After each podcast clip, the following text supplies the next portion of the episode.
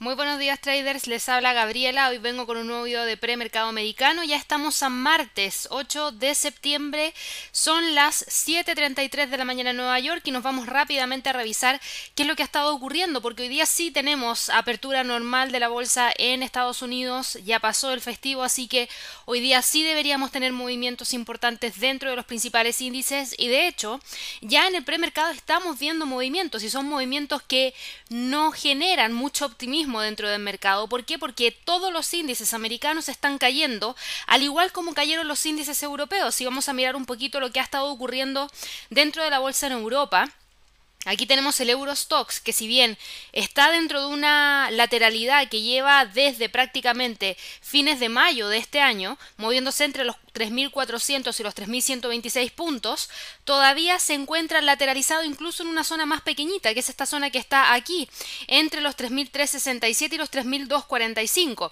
Así que si se fijan, en términos de niveles, tenemos a este instrumento a pesar de estar dentro de esta lateralidad, con un sentimiento más marcado hacia la baja, de hecho cae alrededor de un 1,6%. El DAX de Alemania no está dentro de una zona de congestión como sí lo está el Eurostox, es decir, no está dentro de una lateralidad, pero sí está generando especulación respecto a si mantendrá o no esta línea de tendencia hacia el alza, que justamente es la que está quebrando en este momento.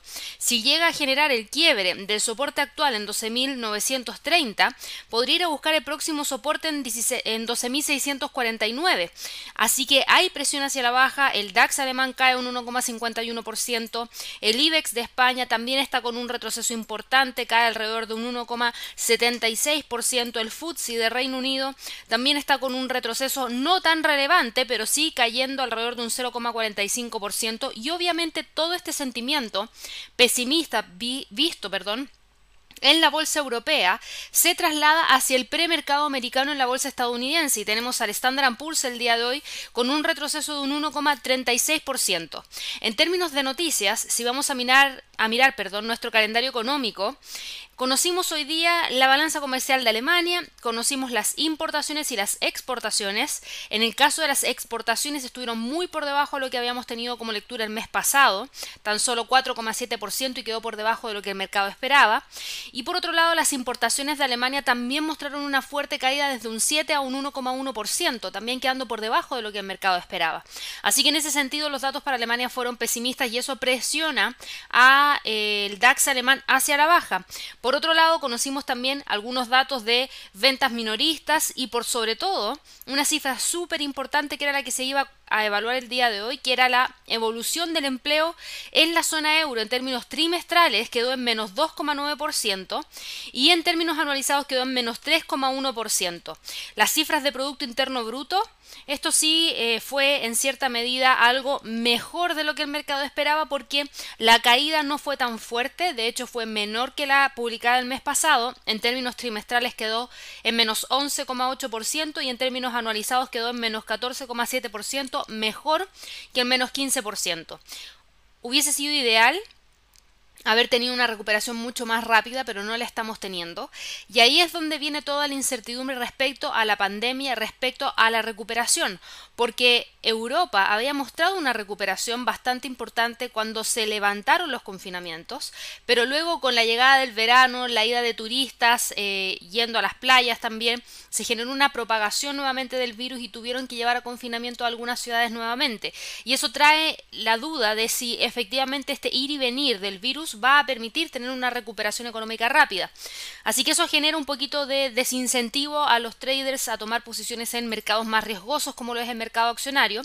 Y tenemos por ese motivo el Standard Poor's cayendo. Mucho ojo que está quebrando los 3.395, que es el 23.6% del Fibonacci, que eran los 3.400 que nosotros habíamos marcado ayer como nivel de soporte clave, que se mantuvo.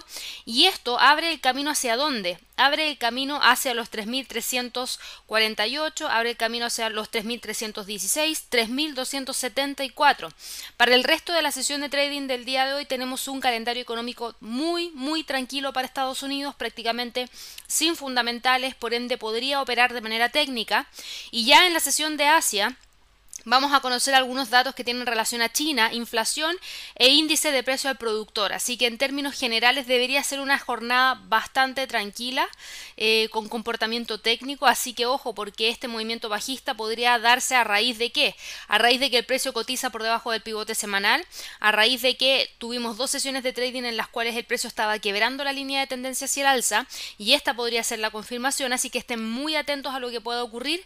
3.349 3.315, 3.274, recuérdenlo.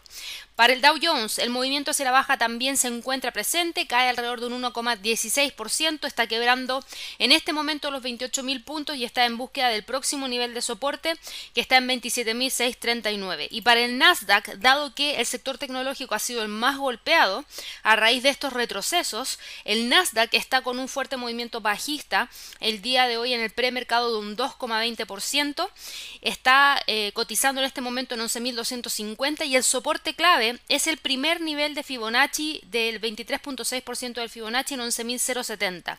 Ese es el nivel que vamos a monitorear para la sesión de trading del día de hoy.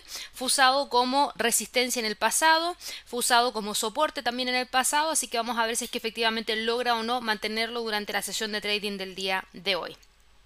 Recuerden que la bolsa en Estados Unidos abre a las 9.30 hora de Nueva York y actualmente son las 7.39 de la mañana hora de Nueva York, así que todavía nos quedan dos horas prácticamente de premercado en las cuales podríamos tener movimientos interesantes también.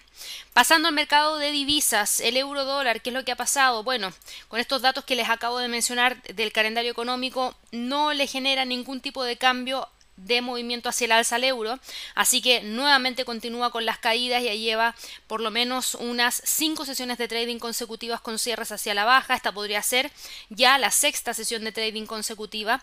Mucho ojo, mucho ojo con los 1.18 que es justamente el nivel que está buscando quebrar en este momento. En este momento cotiza en 1.17974 porque está quebrando esta línea de tendencia que va hacia el alza y de quebrarla, ojo porque ya el próximo soporte está en 1.17389 Presten mucha atención a lo que pueda ocurrir durante el día de hoy. Si la fortaleza del dólar sigue primando dentro de los mercados, probablemente el euro dólar podría continuar con el movimiento bajista. Para la libra dólar, la libra dólar también ha tenido bastantes retrocesos y esto también tiene que ver con todas las noticias que están girando en torno al Brexit. Yo ayer les compartí un artículo en la sección de mercados al día, Forex, en donde hablaba un poquito acerca de lo que ha estado pasando con el par libra dólar. ¿Por qué? Porque todos nos habíamos olvidado del Brexit, pero todavía sigue muy presente. Y aquí les mencionaba, a pesar de que el Brexit ocurrió el 31 de enero de este año, ambas partes todavía tienen que elaborar las reglas de su nueva relación, de la relación futura que van a tener. Y eso incluye desde el comercio, la inmigración, la aviación, la seguridad y el acceso a las aguas de pesca. Y estas reglas tienen que ser negociadas y firmadas por los parlamentos de la Unión Europea y del Reino Unido a finales de este año. Así que tengan mucha atención a eso, porque esto se ha estado complicando en estas últimas sesiones de trading y a raíz de lo mismo, la libra esterlina ha estado cayendo. De hecho, lo que conocimos el día de ayer era que Reino Unido había eh, mencionado que si no se firmaba un acuerdo antes del 15 de octubre, ellos iban a preparar una legislación para prolongar el Brexit. Em, y hoy día lo que hemos conocido es que Reino Unido comenzó una nueva ronda de conversaciones comerciales para el Brexit, advirtiéndole a la Unión Europea que ya estaban acelerando los preparativos para dejar el bloque sin un acuerdo y eh, obviamente ambos están tratando de poner, de imponer sus reglas eh, y hay que ver si es que efectivamente pueden llegar a algún tipo de acuerdo.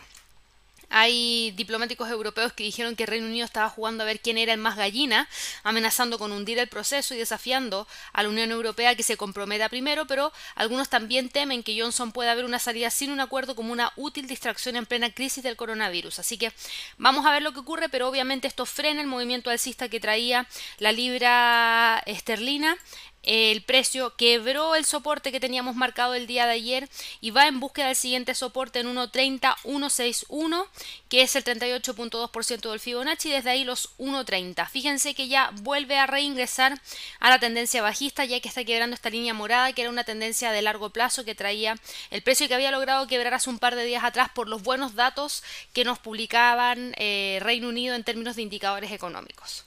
Para el dólar yen, el dólar yen lamentablemente sigue, no, no lamentablemente en realidad, sigue dentro de una zona de congestión entre los 105,20 y los 107. Ahora, fíjense que hay una lateralidad mucho más pequeñita entre los 106 y los 106,50, donde las velas desde el día 3 de septiembre hasta la fecha se han mantenido dentro de esos niveles. Ahora, si ustedes se fijan, las velas prácticamente no tienen cuerpo. Hay mucha incertidumbre respecto hacia dónde debería moverse el dólar frente al yen y eso hace que la vela sea doji, que genere incertidumbre, que claramente muestra indefinición de si ganan los compradores o ganan los vendedores y eso nos hace que nos quedemos dentro de esta zona prácticamente sin movimiento alguno por parte de este instrumento. Así que vamos a tener que esperar y ver si es que efectivamente logra quebrar los 106,50 para ir a buscar los 107 o si quiebra los 106 para ir a buscar los 105,20.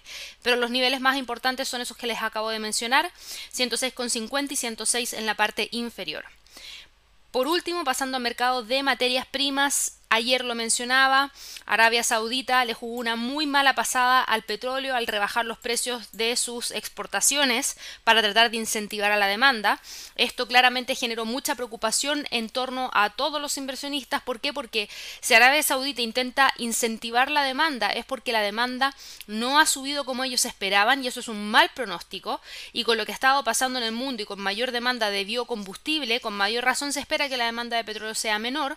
Así que eso es lo que ha generado una fuerte presión bajista por parte del precio del barril de petróleo que ahora va buscando quebrar los 37,22 que es un 50% de un Fibonacci trazado desde el 22 de mayo.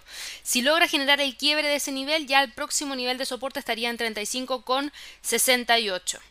Para el oro, el oro se encuentra también generando un quiebre importante en este momento de los 1920, algo que ya hizo en el pasado. Lo ha hecho durante el día 21 de agosto, 26 de agosto, 27 de agosto y finalmente termina cerrando nuevamente por sobre los 1920. Así que hoy día, si bien estamos viendo el quiebre en el premercado, que podría llevarnos hacia los 1900 dólares la onza, hay que esperar el precio de cierre de la vela para poder confirmar si es que efectivamente puede continuar cayendo, porque también podríamos estar frente a un falso rompimiento como ya lo vimos en el pasado. Así que mucha atención, hoy día los niveles son 1936 en la parte superior, 1900 en la parte inferior, dado que en este momento está quebrando los 1920. Así que bueno, espero que todos tengan una excelente sesión de trading. Recuerden que todos los días de lunes a viernes a las 9.30 de la mañana hora de Nueva York parte nuestro live trading room, nuestra sala de trading en vivo. Ahí nosotros evaluamos trades todos los días. Eh, tenemos puntos de entrada, puntos de salida, puntos de stop, puntos de take profit en distintos instrumentos para que ustedes puedan ir evaluando oportunidades de entradas de manera diaria y también compartiendo junto a otros traders que ya están operando en cuentas reales. Así que los dejo invitados para que puedan participar y acceder a nuestro live trading room. La información va a estar en el link de, esta, de la descripción de este video. Y por supuesto, si les gustó el análisis del día de hoy, por favor denle like. Que estén muy bien y nos vemos en un nuevo, en un nuevo video de premercado americano. Hasta luego.